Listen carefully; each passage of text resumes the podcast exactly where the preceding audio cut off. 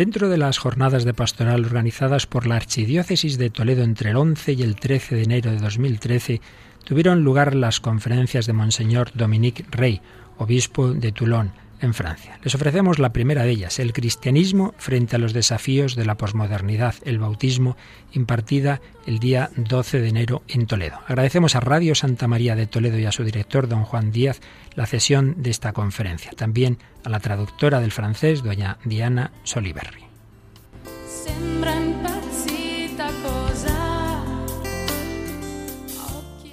Le doy las gracias de todo corazón a Monseñor Braulio por haberme invitado para estar aquí en esta jornada diocesana.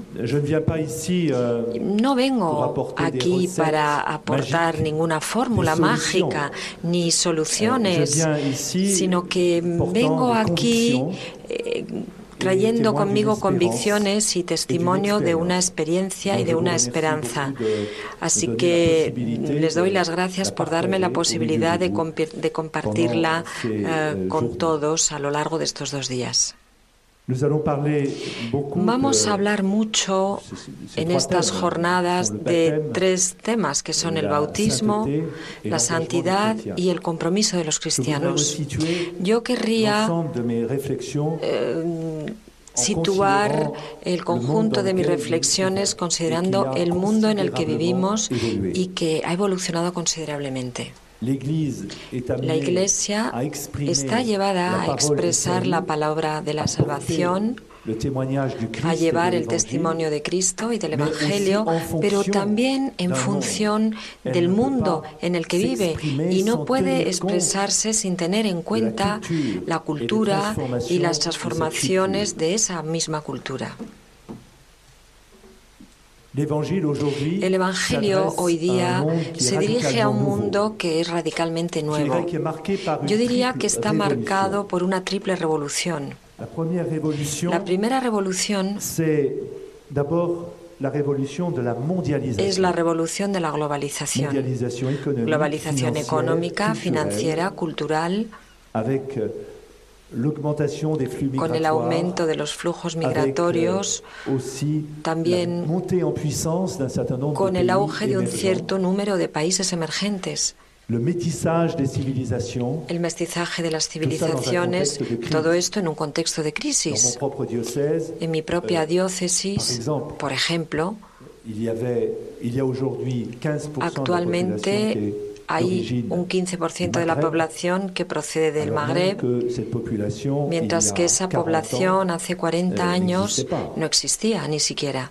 Y se euh, podría multiplicar un cierto número de ejemplos. En nuestra diócesis de Aviñón, que está al lado de la mía, el pronóstico demográfico hace pensar que de aquí a 20 años la mayor parte de la población será magrebí. Por lo tanto, hablamos de globalización. El segundo fenómeno, que también es considerable y que tiene un impacto sobre la manera de pronunciar el Evangelio, es la revolución de la informática. Es la era digital que abole el espacio y el tiempo y hace surgir una sociedad digital de conversación y de conexión permanente. Esta es la segunda revolución, sin duda. Tan importante, dicen los historiadores, como el descubrimiento de la imprenta. La tercera revolución que marca profundamente nuestra sociedad occidental es la revolución genética, donde el hombre ya no interviene únicamente en el mundo para cambiarlo, sino también interviene sobre la propia vida, lo que plantea uh, importantes eh, preguntas respecto a la antropología. Entonces la Iglesia tiene que tener en cuenta esta transformación, todas estas mutaciones que le llevan a reelaborar y recordar en nombre de Cristo los principios constituyentes de nuestra humanidad. Este es el primer cambio, la, la gran revolución que está atravesando nuestra sociedad contemporánea y que tiene un impacto enorme sobre la manera en la que tenemos que dirigirnos a la gente. El segundo elemento que caracteriza a nuestra sociedad es la aparición de lo que yo llamaría una nueva carta del cristianismo marcada por la secularización masiva, la movilidad geográfica eh, y la unión multicultural de las poblaciones, la invasión de modelos de consumo mercantiles y mediáticos. Y aquí la Iglesia se encuentra con un triple déficit. El primero es un déficit de comunicación. Existe una brecha muy profunda entre la cultura posmoderna y la fe cristiana. Esta se juzga inadaptada, inaccesible a la forma de pensar contemporánea. El segundo déficit es de atractivo. Cuando yo oigo a algunas personas, jóvenes sobre todo, dan un veredicto muy severo sobre el cristianismo, que se juzga excesivamente exigente, austero, aburrido, fundado sobre prohibiciones, eh, desclasado, poco comprensible y dogmático. El tercer defecto, el tercer déficit es el de la credibilidad. Muy a menudo en los medios de comunicación se tiene una percepción negativa y hostil también de la historia del cristianismo. Corrupción de las costumbres, intolerancia, inquisición cruzada, rechazo a la modernidad. Yo, yo pienso en el asunto de Galileo. Incluso, aunque todavía haya de forma positiva un impacto positivo en la dimensión social del cristianismo con grandes personalidades como la Madre Teresa que han aportado un testimonio de compasión. Los cristianos hoy día se han convertido en una minoría en una sociedad laica y a veces incluso minoritarios sin que ellos mismos se den cuenta. Asistimos también a la exculturación del cristianismo, el exilio de la cultura cristiana, fuera de las formas de vida de nuestros contemporáneos.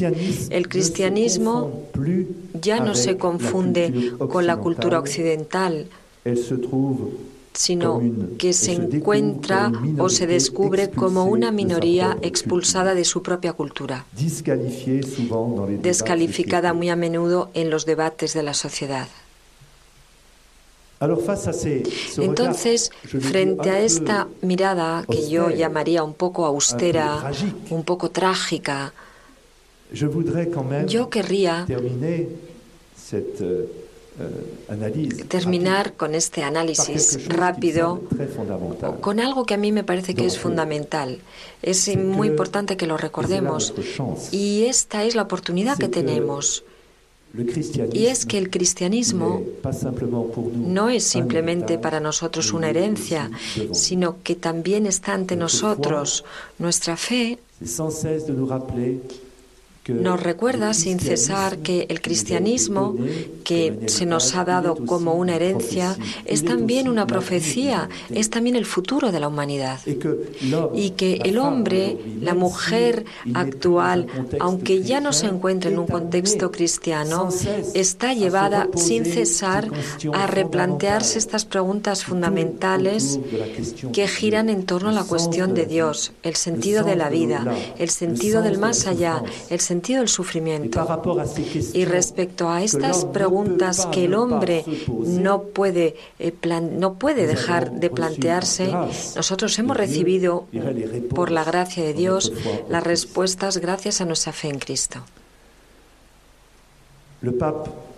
El Papa Juan Pablo II en tres ocasiones y también Benedicto XVI a su vez han retomado esta expresión de nueva evangelización frente a este mundo que conoce respecto al cristianismo la deriva de los continentes.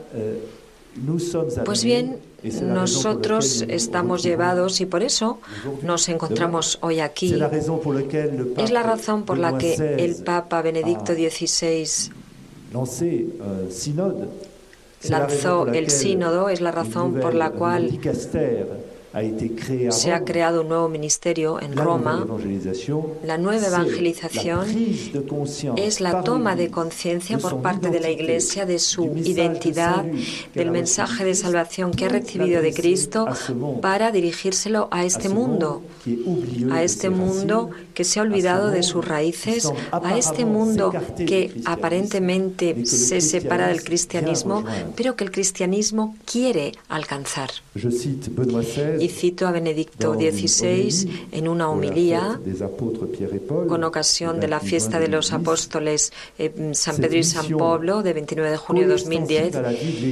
Esta misión será nueva no en su contenido, sino en el impulso interior abierto a la gracia del Espíritu Santo que constituye la fuerza del Evangelio y que renueva sin cesar el Evangelio. Esta nueva evangelización será nueva, añade el Papa, en la búsqueda de modalidades que correspondan a la fuerza del Espíritu Santo y que se adapten a la época y a las situaciones. Y concluye el Papa, será nueva asimismo en los países que ya han recibido el anuncio del Evangelio. Entonces, todo lo que yo voy a tratar de compartir con vosotros como convicción, como experiencia, procede de esta reflexión en torno a la nueva evangelización. Como respecto a todo lo que he descrito de una forma un poco negativa, nosotros hoy tenemos la necesidad de desplegar nuevas formas con nuevas expresiones, un nuevo lenguaje esta nueva evangelización, este relanzamiento misionero. El cristianismo se encuentra confrontado a tres desafíos muy importantes desde dentro de la Iglesia, porque para poder pronunciar, anunciar el Evangelio de la salvación, necesitamos, lo acabo de decir muy rápidamente, tomar conciencia de nuestra identidad bautismal, cada uno de nosotros, y la Iglesia toma conciencia de su identidad misionera.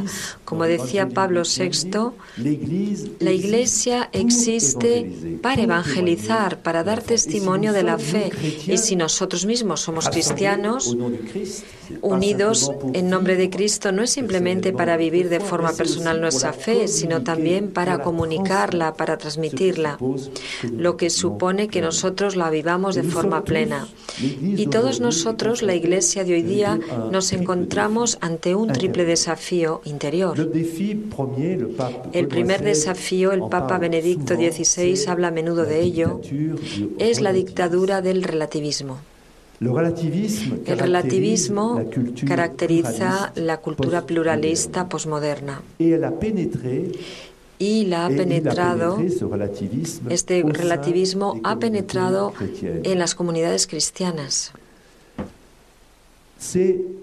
Le relativisme euh, de mettre, euh, de El relativismo niega Cualquier visión de tipo trascendente euh, niega la paternidad con todo lo que puede representar de antecedencia, de relación patrimonial con la memoria.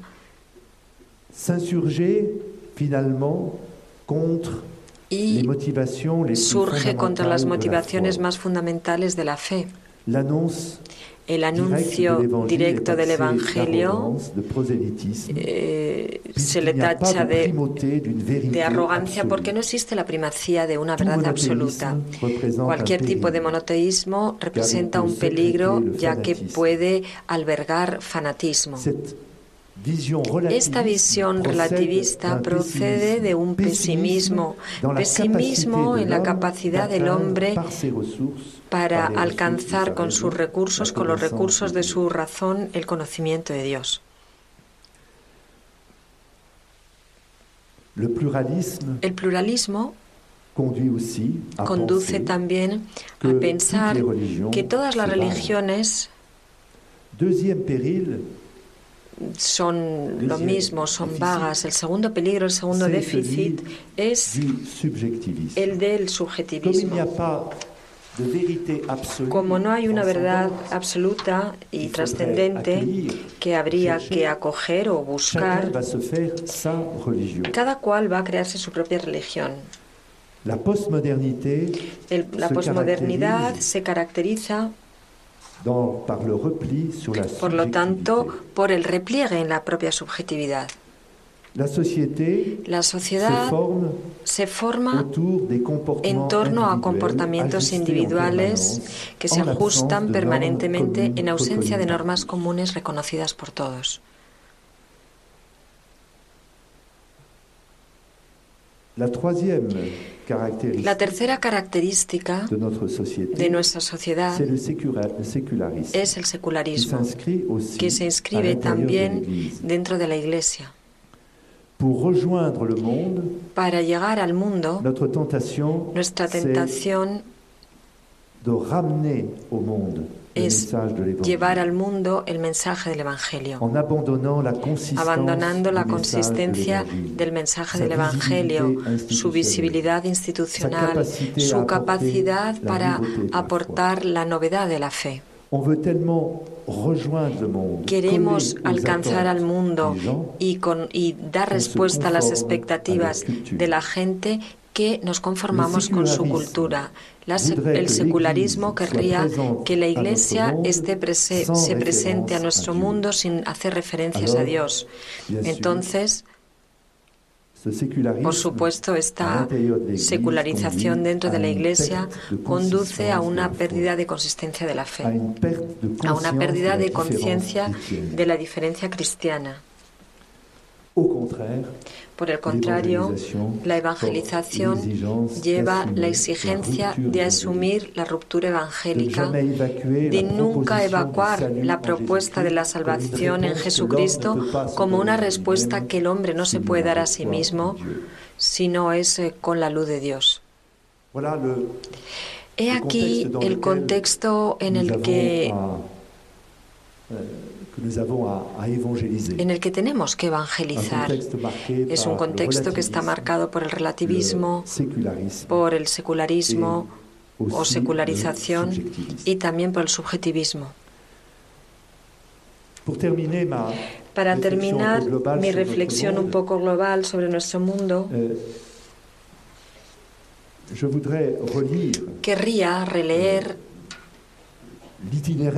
el itinerario que nosotros tenemos que vivir. Yo, por ejemplo, he vivido en mi propia historia y ayer me dirigí a un seminarista contándole el camino que yo he seguido, porque yo he pasado del mundo de la economía, porque yo trabajaba en el Ministerio de Economía Daba clases en la Universidad de Económicas y llegué no al redescubrimiento de la fe, yo ya había recibido la fe en mi educación familiar, sino a una toma de conciencia de la vida cristiana, de mi vida bautismal y después a un compromiso que desembocó en el sacerdocio.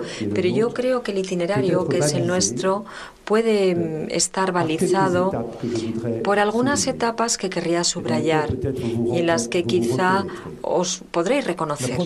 La primera etapa del camino de la fe, y muchos de entre nosotros lo hemos vivido de forma feliz, es en primer lugar que la fe se ha heredado.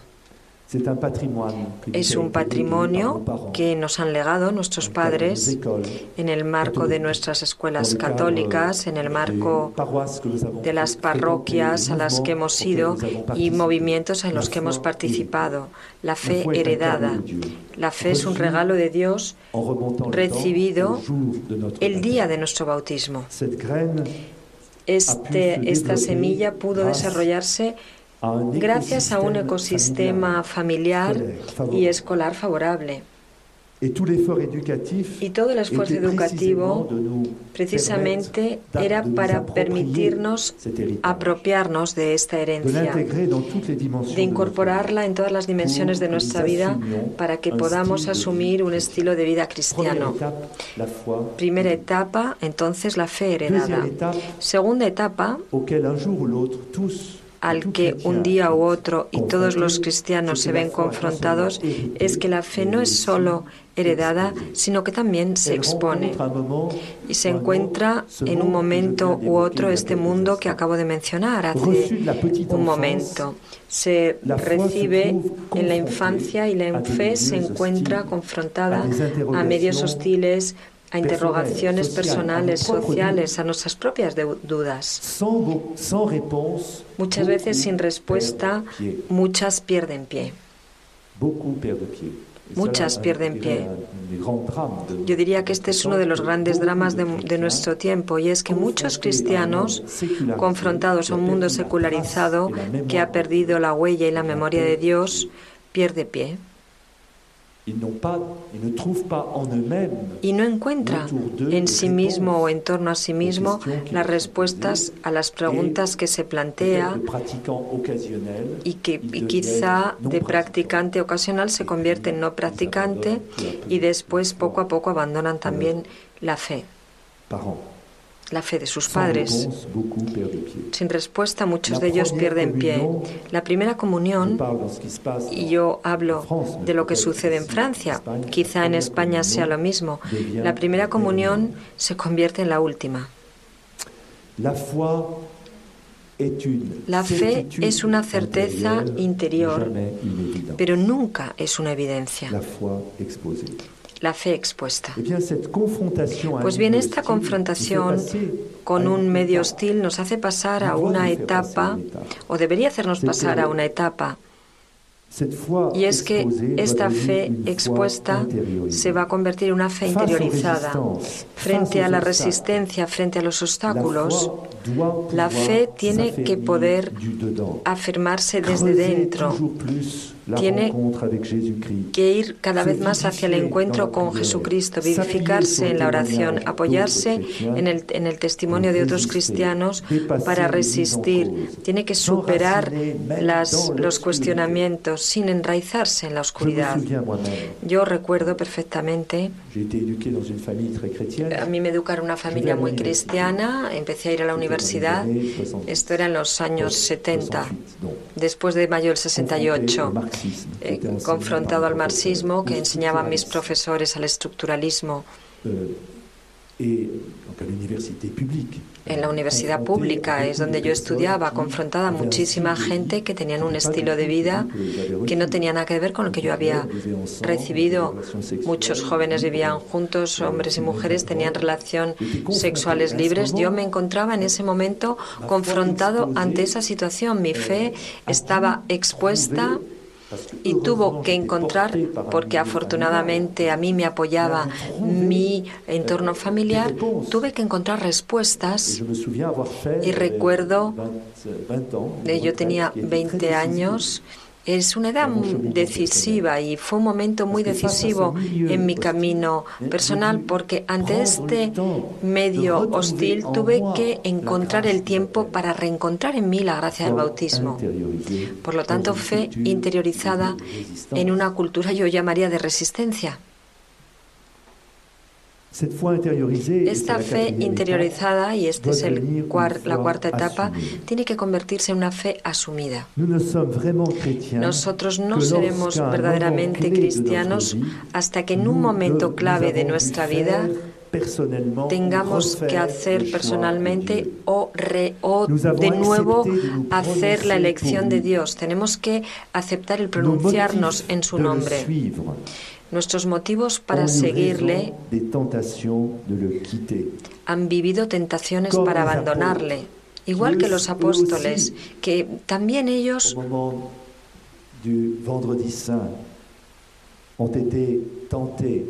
ese, ese Viernes Santo se vieron tentados a renegar y a Cristo y abandonarle. De la misma manera nosotros tenemos que vivir un sobresalto anterior, un interior, la mañana de Semana Santa. Tenemos que elegir a Dios, tenemos que elegir a vincular nuestra, elegir vincular nuestra vida a Cristo. La cuarta etapa era la fe asumida. La quinta etapa es la fe confesada. La madurez de la fe es su comunicación. Ya no podemos guardarnos para nosotros mismos lo que es más grande que nosotros, lo que nos excede. El Espíritu Santo nos lleva hacia los otros. Nosotros ya no podemos permanecer en silencio, nos convertimos en testigos, sin esperar a que cada bautizado adquiera un alto nivel de conocimiento catequético. Cada cristiano tiene que tener el valor y ver animado a transmitir la fe y de forma recíproca la comunicación de la experiencia cristiana atiza, desarrolla el deseo de profundizar en el conocimiento de la fe. Se trata de que los cristianos podamos decir yo creo personalmente en primera persona y hay que saber explicar el camino de la fe explicar su fe, estar en el mundo sin ser del mundo. Se trata de asumir una presencia visible en nuestra sociedad. La identidad católica no puede ser un simple barniz exterior o un bagaje cultural, sino que se trata de una toma de posición respecto a Cristo a partir de la que se organiza una manera evangélica de vivir. Entonces, yo querría durante las tres conferencias, esta y las otras dos que se pronunciarán, querría tratar de vivir y de haceros vivir, de haceros vivir para otras personas, en el caso de las parroquias o de las comunidades, este camino. ¿Y por dónde empezamos? ¿Cómo podemos pasar de la fe heredada, entrando en esta eh, etapa de la fe expuesta a la fe confesada. Pues la primera etapa es retomar lo que llamamos el querigma. Repartir de Cristo a partir del querigma. Para el apóstol Pablo, la, la, fe es el querigma, que es la semilla del primer anuncio y que precede a la explicitación del misterio y que prepara la catequesis, es decir, la exposición orgánica de la fe.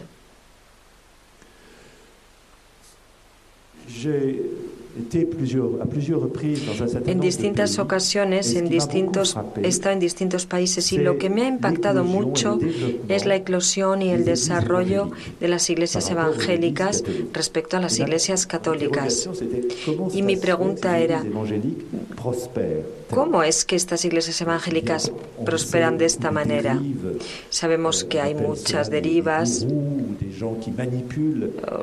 nos hablan de la gente que corrompe las asambleas o que cultivan el gusto del sensacionalismo, las lecturas sensacionalistas, una ausencia de doctrina. Muy bien, sí, no hay ninguna duda.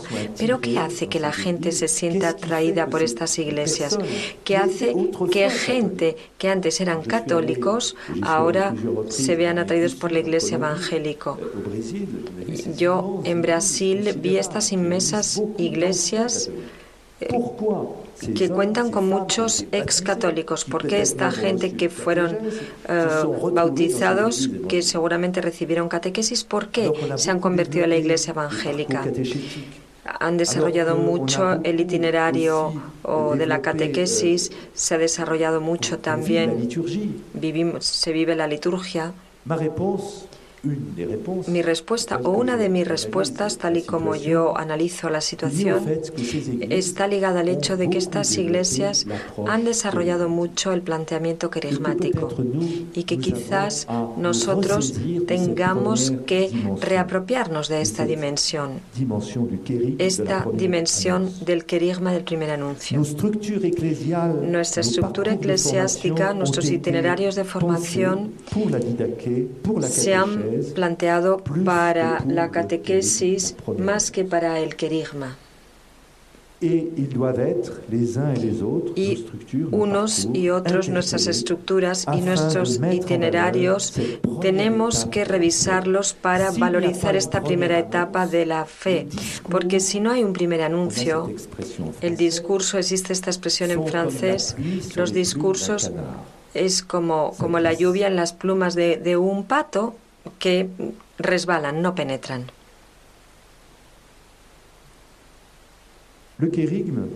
El querigma es una flecha. Una flecha que se encuentra con las expectativas o las necesidades de la gente. Porque más de lo que nos podamos creer, los hombres y las mujeres de nuestro tiempo aunque digan estar lejos de Dios, aunque ya no crean en Dios, están atravesados por una sed espiritual. Aunque algunos de ellos se hayan enfriado por la iglesia o por la imagen que se hacen de la iglesia, esperan algo de la iglesia o en todo caso de Cristo. Y por otra parte lo vemos y hay eh, actividades de primer anuncio, actividades querigmáticas y eso funciona, eso cambia completamente las existencias. Yo mismo, como muchos sacerdotes, y, y, aquí hay mucha gente que puede ser eh, testimonio de una palabra que atraviesa el corazón. Al oír esto, recordamos al apóstol que vieron los corazones atravesados. ¿Y qué es el querigma? Cito a Benedicto XVI en su carta apostólica número 6. El punto central del anuncio es siempre el mismo, el querigma de Cristo muerto y resucitado para la salvación del mundo. El querigma del amor de Dios absoluto y total hacia todo hombre y toda mujer que culminó en el envío del Hijo eterno y único, el Señor Jesucristo. Benedicto XVI. El querigma, en el fondo, es la reja del arado que se hunde en la tierra y que la remueve. Tiene un carácter de aserción, no es una explicación. Volveré sobre ello, sino que es un testimonio. Y sobre todo una proclamación de Jesús. Es el Mesías prometido por las Escrituras, que es el auténtico Dios y el auténtico hombre, que se ha hecho carne de nuestra carne, que resucitó de entre los muertos, que aporta el perdón de los pecados, la resurrección de la carne, la vida eterna y de quien la Iglesia que fundó actualiza su presencia. Por último, mediante el anuncio del querigma, la persona está en contacto mediante un testimonio con la persona de Jesucristo, en contacto personal, íntimo y vital con Jesucristo, el Hijo eterno del Padre. Los elementos de este querigma, en primer lugar, es la proclamación de la palabra. En el centro de este condensado de la fe cristiana, que es el querigma, existe la proclamación de la palabra de Dios. Esta que viene desde algo más alto que nosotros y que penetra como una espada, para retomar la expresión del apóstol San Pablo. Y esta proclamación tiene la virtud de transformarnos a medida que la proferimos en toda la expresión de su belleza, es decir, cuando se revela o explota su verdad y cumple lo que significa. Yo retomo a Benedicto XVI en su proclamación postsinodal sobre la palabra de Dios, se trata de anunciar una palabra de ruptura que invita a la conversión, que hace posible el encuentro con Dios. Recuerdo un día que estaba en París, trabajaba en el Ministerio de Economía y en ese momento participaba en unas reuniones de oración. Y un día vino, vino un grupo de evangelización y durante un año hice evangelización por la calle. Y recuerdo que un día en este grupo que se encontraba en el barrio latino, en el centro de París, Estábamos allí cantando y de repente veo a alguien que se acerca al grupo. Yo le dije en primer lugar, nosotros no somos una secta, había algún seminarista y nosotros estábamos allí cantando y de repente nos dijeron, sois la secta más simpática que he visto en mi vida. Pues yo, yo dije, no, no, nosotros no somos una secta.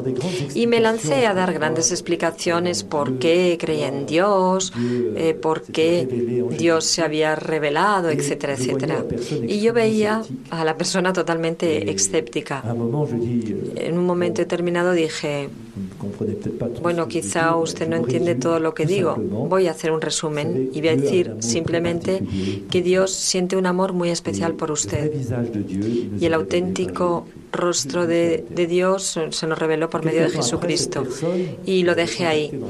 Y al cabo de un tiempo esa persona, la que yo conocí por la calle, que no era cristiana, volvió al grupo y después de todo un itinerario llegó a bautizarse.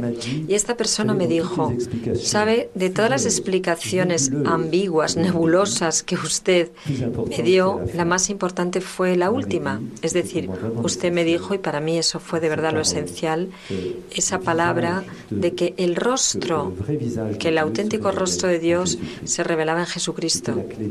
Esa era la clave de toda la explicación. Entonces, una proclamación de palabras. Yo creo que esta proclamación tiene que resonar no únicamente para gente que no es cristiana, sino que tiene que resonar de forma nueva para los cristianos.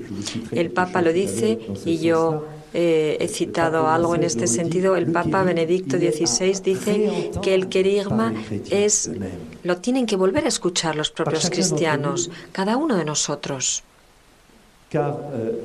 Porque incluso aunque seamos cristianos acostumbrados, que, que tenemos una cierta moral, que tenemos una cierta cultura cristiana, sin cesar tenemos que volver a ese condensado fundamental de la fe, que es volver a oír las palabras de la salvación ¿Cómo hay que hacerlo en cada misa? Es muy grande el misterio de la fe, es grande el misterio de la fe. Volver al primer anuncio, la, reproclamarla, volver a decirla en nuestras asambleas, reproclamación de la palabra, ese es el primer elemento. El segundo elemento, que naturalmente está muy ligado a la proclamación de la palabra, es que el anuncio de la palabra, la confesión de la fe, están ilustradas por los testimonios de vida. Cuando nosotros afirmamos una verdad, tenemos que mostrar, para que sea creíble, que se realiza en nosotros. Es una vida convertida que convierte a los demás. Como decía Pablo VI, el hombre contemporáneo cree, cree más en los testimonios que en los maestros o que en las enseñanzas. Entonces, sed verdaderamente testimonios, sed verdaderamente testigos. El hombre contemporáneo cree en la experiencia más que en la doctrina, en la vida más que en las teorías.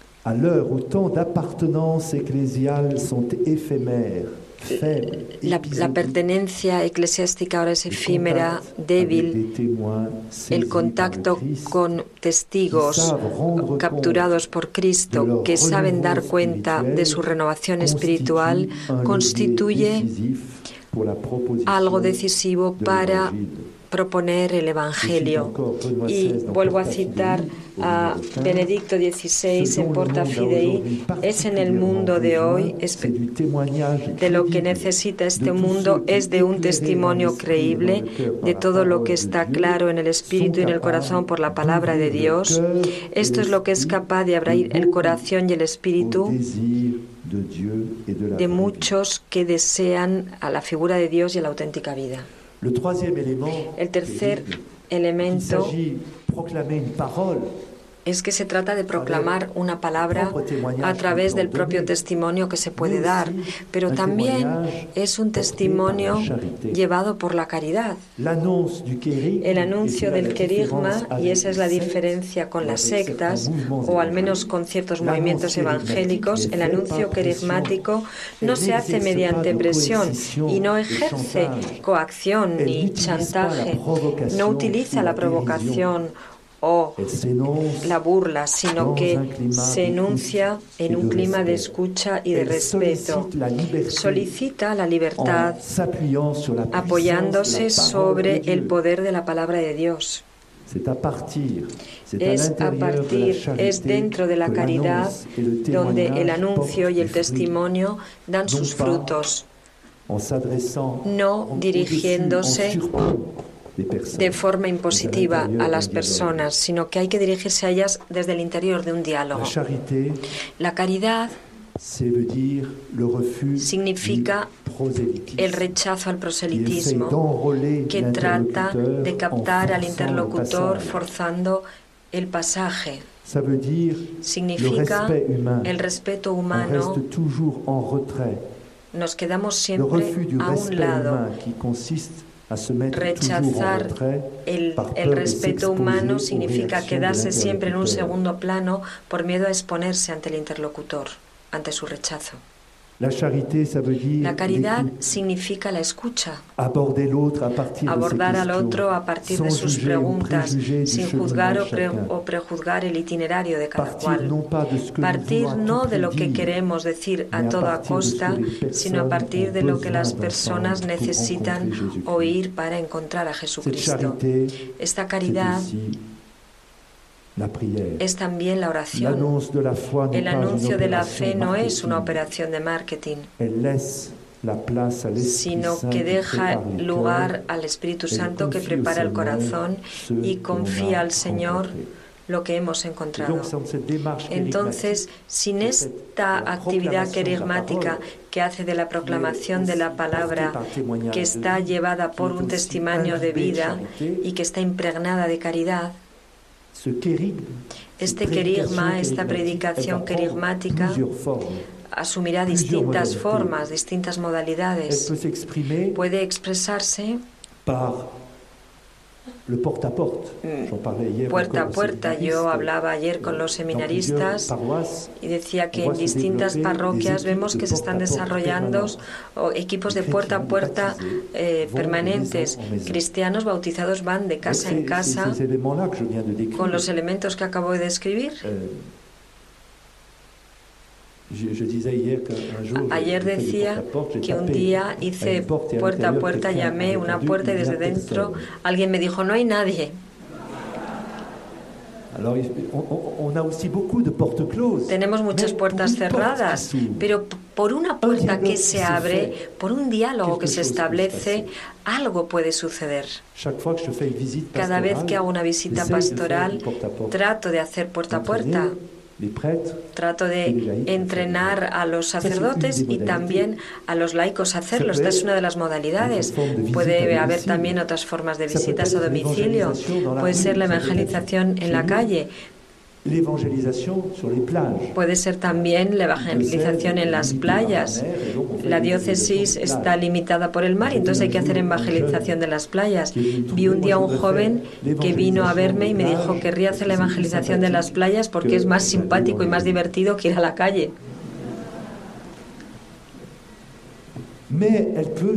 Pero puede desplegarse también con ocasión no solo de, las misiones, sino que puede desplegarse también en lugares especializados.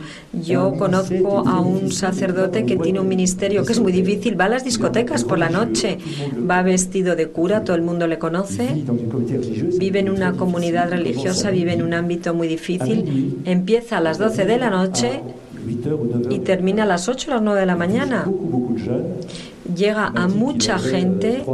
Me ha dicho que tenía 3.000 amigos en Facebook y a través de estos intercambios ha, establecido contactos. Es una forma de ministerio especial. No hay que pedir a los curas, por supuesto, que vayan a las discotecas por la noche, pero hay que tener un carisma particular, desde luego. Un carisma muy especial, pero bueno, es una de las modalidades. En cualquier caso, cada uno de nosotros puede vivir esta experiencia querigmática sin salir a la calle, sin hacer puerta a puerta, simplemente en sus relaciones cotidianas de vecindad, de trabajo, ¿por qué no?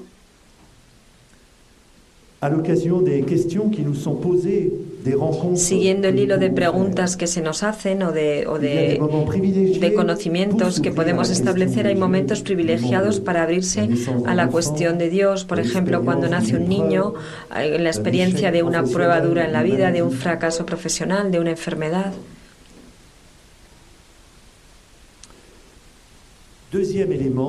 Segundo elemento, el primero es el querigma, con la estructura que acabo de describir, el querigma, la proclamación, el testimonio de vida llevado por la caridad. El segundo elemento para volver a encontrar una posición hoy día más visible es inscribir en el corazón de nuestra vida de cristianos y también de la vida de la comunidad cristiana la catequesis de iniciación. Yo sé que es una de las prioridades eh, pastoral, pastorales de vuestras diócesis, esta catequesis de iniciación. En las condiciones actuales de descristianización, la capacidad de transmitir la fe, su fuerza de tradere, ha sido considerablemente disminuida. La transmisión por osmosis de la fe dentro de las familias ya no funciona. Hay un fracaso o una negación o un rechazo de transmisión, quizá en parte por la renuncia de los padres.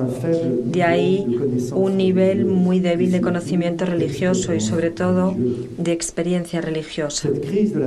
Esta crisis de la transmisión de la fe es en primer lugar una crisis de la confesión de la fe.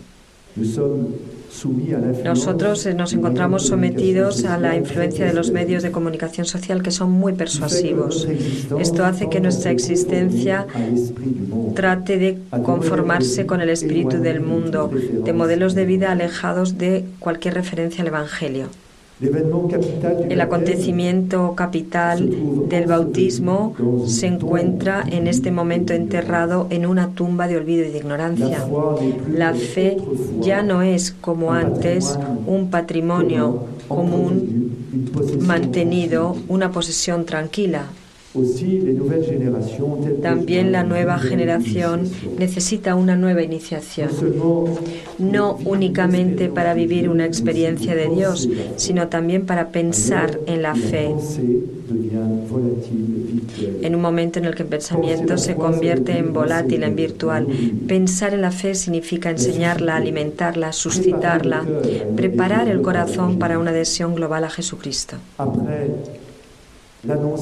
Después del anuncio querigmático que hace un desencadenamiento inicial, es como un, como un inicio. El objetivo de la catequesis, y retomo la expresión del Papa, es enseñar la fe, volver a enseñarla, y es su maduración. La iniciación cristiana expresa la necesidad de refundar nuestra fe, mientras que ésta se transmitía antes como una herencia social, familiar, apoyada por una enseñanza hoy día necesita efectivamente ser refundada. Entonces, ¿cuáles son los elementos de esta catequesis de iniciación? Pues el primero, y ya he hablado de ello hace un momento, es una catequesis de eh, iniciación centrada en Cristo. La fe cristiana no es una religiosidad vaga, una creencia general en Dios, sino que la fe cristiana es la conversión a Cristo, adhesión plena y entera a la persona de Jesucristo, a su enseñanza. Es la decisión de caminar tras Cristo en la Iglesia. Y por lo tanto la catequesis tiene que permitir un conocimiento fundador con la persona de Jesucristo, un encuentro con Jesucristo. El único verdadero catequista es el propio Cristo que hace entrar en la fe, que es el objeto de nuestra fe. Cristología permitir a muchos cristianos que se conviertan en cristianos al redescubrir la persona de Jesucristo, hablarles de Jesucristo, dar testimonio de, lo que, de que Jesucristo sigue estando vivo, porque ha transformado nuestras vidas ser cristocéntricos. Segundo elemento, he hablado hace un momento, he hablado de ser cristocéntrico, pero también de ser querigmático. El anuncio querigmático no trata de aumentar los conocimientos o de argumentar, sino de suscitar un cambio de vida, permitir una relación con Cristo. Y este será el punto de partida, como decía, de iniciación. El anuncio, la proclamación. Tercer elemento de esta iniciación cristiana es apologética. Hoy día la problemática de la verdad está reducida a la subjetividad. Se prohíbe la referencia a los principios universales que trascienden las culturas. Se valoriza la experiencia, las emociones, los afectos y cada cual construye su propia verdad esa verdad que le, que le lleva.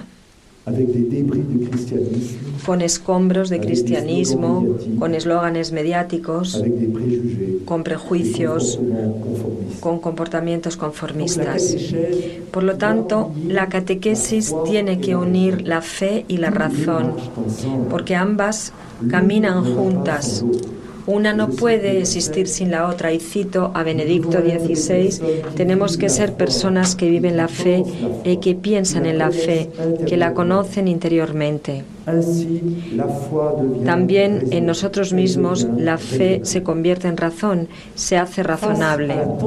Frente a la tentación de llevar la fe a lo emocional y al sentimiento, yo pienso, yo siento, por lo tanto creo, el esfuerzo apologético es subrayar, por el contrario, que tenemos en Cristo la sabiduría de Dios y legítimas razones para creer, para esperar y para amar. Por supuesto, el acto de fe desborda la actividad intelectual, porque es el compromiso de toda una vida, pero la catequesis apologética tiene que desplegar las posibilidades que se ofrecen a la razón para plantear el acto de fe, sacar a la luz los motivos de credibilidad de la revelación y su coherencia orgánica. Otro elemento que estructura esta iniciación cristiana es antropológico, porque la fe no es solo un saber sobre Cristo, sino una vida en Cristo. La catequesis no puede conformarse con balizar la fe, sino que tiene que sumergir al catequizado en una nueva existencia, uniéndole a Cristo. La catequesis tiene que hacer descubrir el arte de vivir en cristiano tiene que tener como objetivo humanizar nuestra vida, la catequesis, a la luz del Evangelio. En ese sentido es antropológica porque da cierta visión del hombre, una forma de conducirnos en nuestra vida, no simplemente recordar verdades que son las del credo, sino que empieza a traducirse en una forma de ser consigo mismo, en la gestión de nuestro cuerpo, de nuestra sexualidad, de nuestra vida de relación, de nuestra manera de pensar antropológico, por tanto. Esta catequesis de iniciación, y este es otro elemento, tiene que ser mistagógica, nos tiene que introducir en el misterio.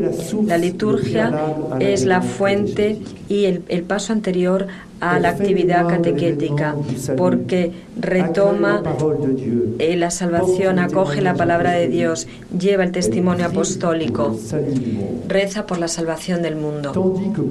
Mientras que muchos niños, jóvenes e incluso adultos ya no están iniciados en su familia en la vida litúrgica, sino que quizá vienen una vez al año a la iglesia o alguna vez muy raramente acuden a misa, muchos niños jóvenes ya no conocen el código de interpretación del lenguaje simbólico. Entonces la liturgia ahora más que nunca tiene que convertirse en una catequesis. Esa catequesis litúrgica mistagógica inicia a las nuevas generaciones en la vida cristiana y abre numerosos interrogantes pedagógicos. Por ejemplo, cómo hacer redescubrir el tiempo litúrgico, cómo articular la catequesis con las demandas sacramentales por ejemplo, quiero bautizar a un niño, la iniciación en ese bautizo va a explicar la fe. Hay que hacer vivir una experiencia espiritual. Permite conocer a Jesucristo, encontrarse con Él. Cuando la catequesis se aleja de la vida eclesiástica, porque los niños que alguna vez van al catecismo no van a misa, entonces se plantea necesariamente la pregunta de el vínculo con la Iglesia a través de la liturgia. Otro elemento de esta catequesis de iniciación ha de ser comunitaria. El directorio general de la catequesis nos dice que la comunidad cristiana es el origen, el vínculo y el objetivo de la catequesis. La fe se vive en Cristo, pero también se vive en el cuerpo de Cristo. La catequesis participa en la construcción de la comunidad y cada cristiano tiene que encontrar su propio lugar. Además, asegurada por la mayor parte de las familias, la catequesis parroquial ofrece la posibilidad de encontrarse con otros cristianos para compartir, para rezar juntos. Contribuye a la toma de conciencia que pertenece, a la toma de conciencia de que pertenecemos a la Iglesia, redescubrir la Iglesia, entrar en la profesión de fe de la Iglesia, favorecer la experiencia de la comunión entre distintas generaciones a lo largo de las reuniones litúrgicas, descubrir que no somos los únicos que creemos, que no estamos solos, porque hay veces el único lugar de pertenencia de la Iglesia será la catequesis para mucha gente, porque hay mucha gente que los miércoles, por ejemplo, en Francia van a participar en la catequesis y nunca más vuelven a la iglesia no vienen a la misa de los domingos, por ejemplo. Entonces, la iniciación que se va a vivir en la catequesis no puede ser simplemente individual, sino que tiene que hacernos entrar en un descubrimiento de la comunidad eclesiástica. Y por último, el último vínculo, porque yo respeto escrupulosamente el, el tiempo que me ha sido asignado, la catequesis de asignación tiene que ser neumatológica. Por el encuentro con Cristo, la catequesis permite vivir una experiencia trinitaria redescubriendo el lugar del Espíritu Santo. La catequesis no puede situarse únicamente a nivel de la inteligencia, sino que tiene que proponer una adhesión del corazón, una evangelización de nuestra interioridad, un aprendizaje a la oración y a la palabra de Dios un recibimiento de la gracia en vistas a una personalización de la fe. El Espíritu Santo abre nuestras expectativas, precede y suscita nuestras respuestas, purifica nuestra fe de las escorias que habrían podido deslizarse en nuestra adhesión a Cristo. El Espíritu Santo solicita nuestra vida para que sea una respuesta confiada en Dios y que el compromiso de nuestra libertad sea una profesión de fe. Ayudada por, hay que ayudar, por ejemplo, a los niños de la catequesis a descubrir la oración, a, a poner sus propias palabras en este contacto íntimo de su corazón con Cristo para que sea una relación de corazón a corazón que comprometa toda su vida. Esta es la estructura de lo que tiene que ser una catequesis de iniciación.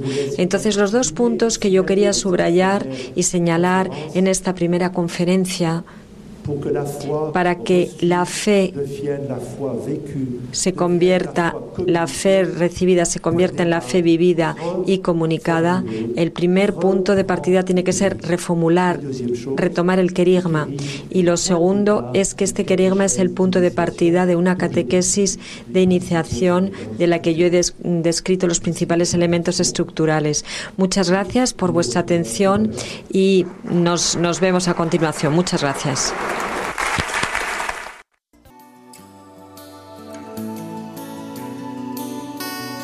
Les hemos ofrecido la conferencia El cristianismo frente a los desafíos de la posmodernidad, el bautismo, impartida por Monseñor Dominique Rey, obispo de Toulon, en Francia, el día 12 de enero de 2013.